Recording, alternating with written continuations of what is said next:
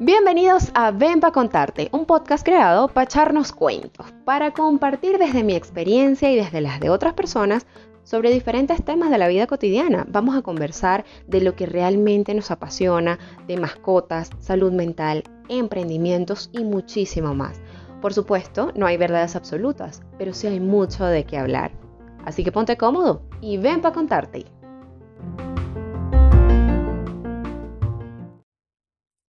Muchos he escuchado sobre la empatía y en nuestra condición de humanos, a veces es complicado ser empáticos porque siempre ponemos nuestra percepción, experiencias y sentimientos ante cualquier acción que tomemos. Esto hace que se nos nuble un poco la razón y dejemos de ser empáticos. Es común, pero creo que cada vez más hay que tomar conciencia al respecto y hacer el ejercicio de ponerse en los zapatos del otro nunca está de más. Ven para contarte por qué es importante para mí ser empática.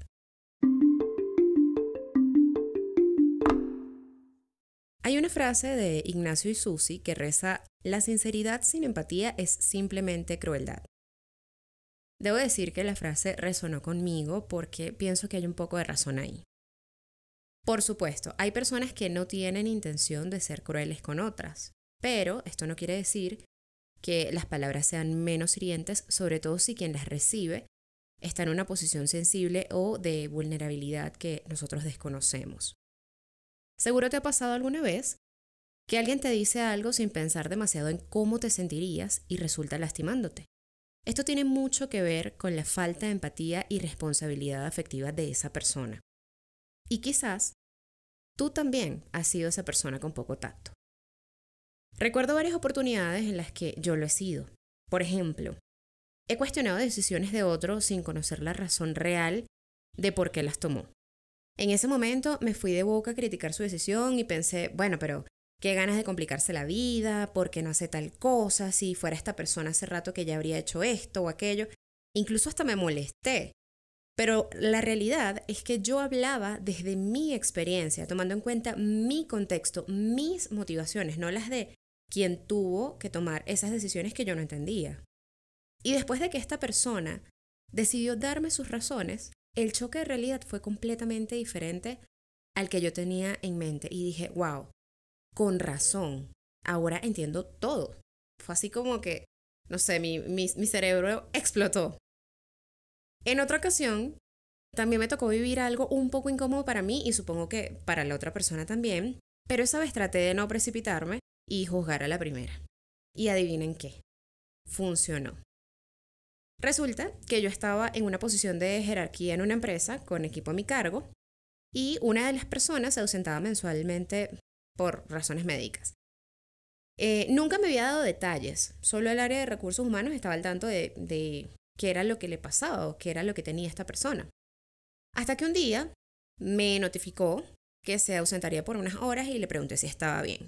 Eso fue lo único que le pregunté. Y esta persona me dijo que sí, pero que tenía una condición médica compleja que debía monitorear mensualmente. Yo quedé en shock por unos segundos, porque en realidad no supe qué decirle. Yo dije, Dios mío, no puede ser, o sea, pasaron un montón de cosas por mi cabeza y dije, no puede ser. Y después solo le dije, ok, entiendo, cuídate mucho y si necesitas apoyo en algo me cuentas. El tema quedó allí y no hizo falta conversarlo más. Fue así como que, ok, todo chévere. Yo pude haberle formado un pero con esa persona, o sea, le pude haber llamado la atención, le, le pude haber dicho, bueno, pero ¿y a ti qué te pasa? Trata de agendar esas citas en los fines de semana o fuera del horario laboral para que no faltes, qué sé yo, cualquier cosa. Pero no, porque cuando tienes personas a tu cargo, entiendes que el rol del líder debe estar basado en respeto, comprensión y comunicación. En ese momento, yo no quise ser la jefa, yo decidí ser líder. Ahora, estando del otro lado, también me he enfrentado a cada cosa que, bueno, una vez estaba pasando por un proceso emocional que me tenía mentalmente agotada hasta el punto de no querer ni siquiera ir a trabajar. Yo tenía burnout, no rendía bien, no me concentraba, me sentía realmente mal, estaba harta. Entonces pensé, te va a dar algo aquí. O sea, tómate varios días de vacaciones, relájate y ocúpate de tu salud mental. Entonces pedí unos días de vacaciones y di mis razones reales. Yo no maquillé nada, no dije, ay, mira, es que tengo rato. No, yo lo expliqué. Mira, tengo burnout, no puedo más, debo tomarme al menos dos semanas de descanso. Y me respondieron, vale, entiendo. Eh, puedes tomarte cuatro días y juntarlos con el próximo festivo. Así tendrías una semana de descanso. Y resulta que el próximo festivo del que, al, que se estaban refiriendo era como 10 o 15 días después de mi petición. Y yo estaba realmente en crisis. No podía creer esa respuesta. Yo, dije, pero, y es que, o sea, yo esta crisis la sostengo por 10, 15 días más, o sea, para estar de descanso solo una semana, que en realidad eh, van a ser cuatro, cuatro días libres, porque los otros no cuentan, son de ley. Pero bueno, nada, tomé esos días y seguí adelante de la mejor manera posible tratando de no enloquecer. Y aquí estoy, años después, echando este cuento. El punto es que hay algo seguro, y es que siempre te vas a relacionar o socializar con personas que tienen realidades opuestas a la tuya. Vas a toparte con personas amargadas, mal encaradas, o tristes, desanimadas, estresadas, un sinfín de cosas. Y cuando conoces qué hay detrás, si esa persona te lo permite, por supuesto, comprendes que el mundo no empieza ni termina en tu ombligo. Así como tú quieres que los demás sean empáticos contigo en algunas ocasiones, también es muy importante que tú lo seas con otros. Antes de actuar o responder, detente.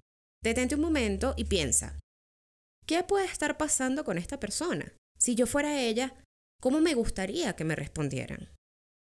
Porque si bien es cierto que no es nuestra obligación hacer sentir bien a otros ni saber todo lo que viven o piensan, tampoco es necesario estar sin filtros por ahí por la vida, lastimando con o sin intención a cualquiera. Como dicen por ahí, cada quien está luchando su propia batalla interna. Sea amable siempre. Este fue el tercer episodio de la tercera temporada de Ven para contarte. Creo que este tema y el de la responsabilidad afectiva tienen mucha tela que cortar, así que si quieres que siga hablando al respecto, déjame tus comentarios en Instagram. Me encuentras como arroba ven contarte. Puedes decirme qué te pareció este episodio o cualquier otro del podcast y también proponerme algún tema que te resulte interesante. Así que ya sabes, por allá te espero con tus opiniones y aquí te espero en un próximo cuento.